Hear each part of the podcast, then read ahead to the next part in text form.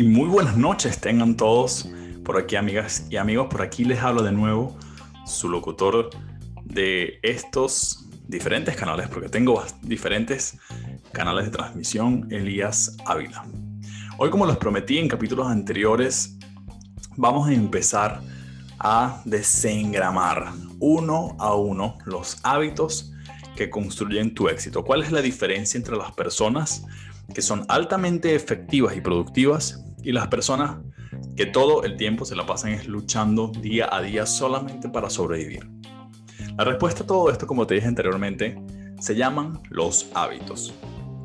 En este primer capítulo vamos a trabajar en el hábito número uno, en la base que da fundamento y estabilidad al resto de los seis hábitos que restan. Hoy te voy a hablar sobre la proactividad.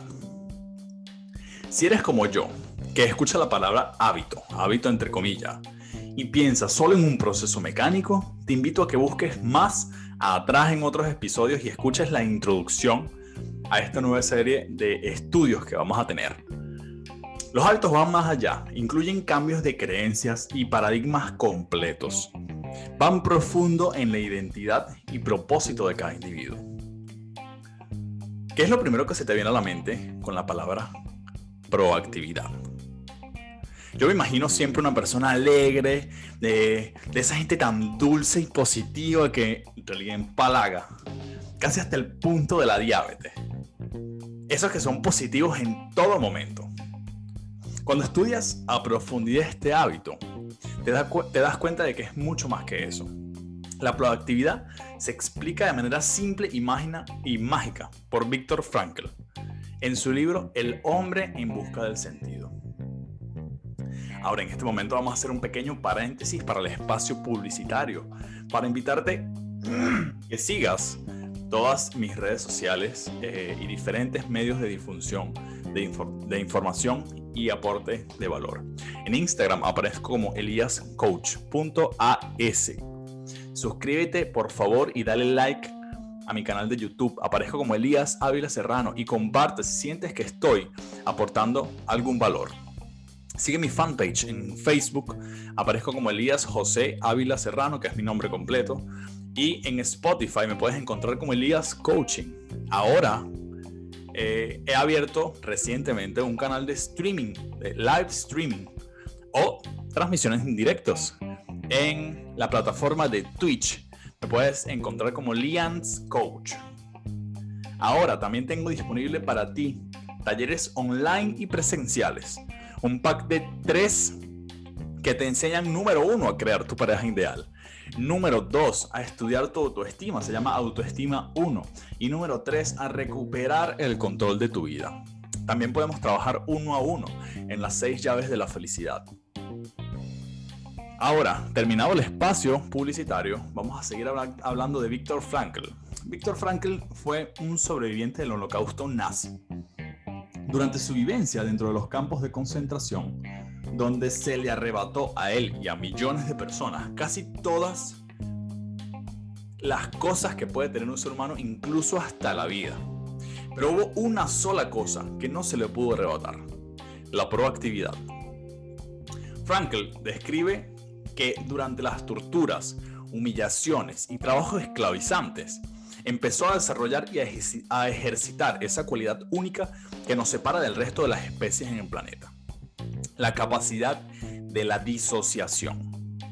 Contaba que se separaba de su cuerpo y sus sentimientos con esa técnica. Podía verse a sí mismo viendo esa situación, pero sin las ataduras de la mente limitante que lo impulsaba a reaccionar escucha bien esta palabra, a reaccionar en lugar de accionar. Suena confuso e irreal todo esto para ti. Puedes pensar que estoy totalmente loco, como es posible que una persona en un campo de concentración nazi, ese horror que vivieron miles y millones de personas, ¿cómo alguien puede sacar algo bueno de eso? Pero sí, todas las personas tenemos esa capacidad. La diferencia es que unos la tienen ejercitadas y otros no. Así pasa con los hábitos. Son músculos que hay que alimentar, ejercitar y condicionar. Podemos comparar la proactividad y la reactividad con un termostato y un termómetro respectivamente. ¿Cuál es la diferencia entre uno y otro? El termómetro es un instrumento de medición, solo reacciona al medio ambiente dando un valor de temperatura. En cambio, el termostato controla y regula la temperatura.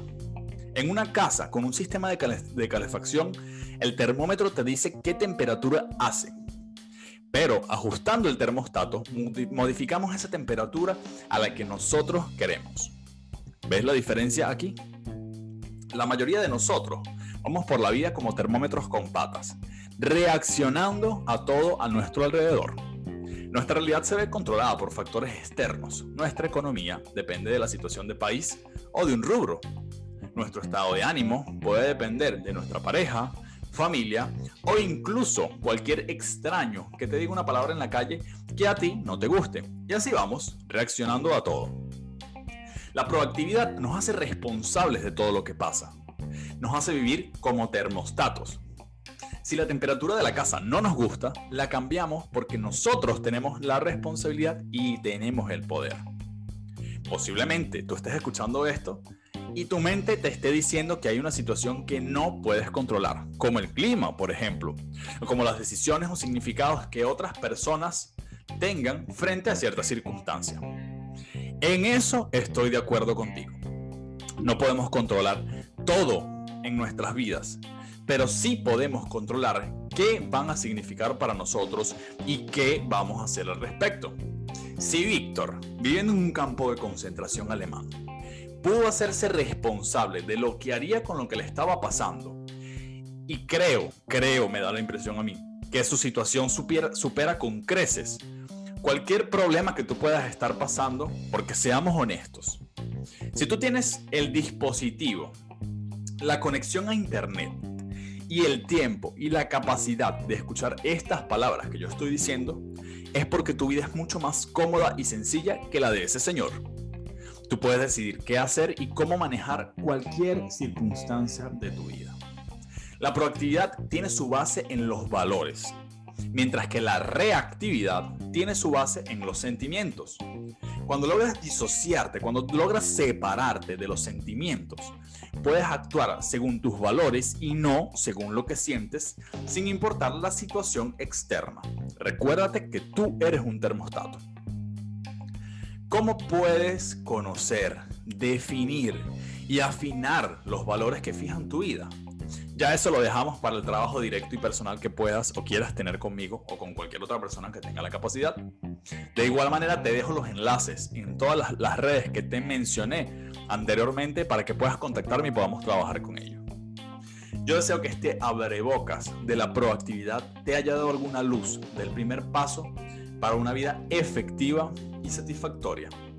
Espero que todo esto te haya servido de inspiración y que hagas, porque recuérdate que eres un termostato y tú controlas la temperatura de la habitación.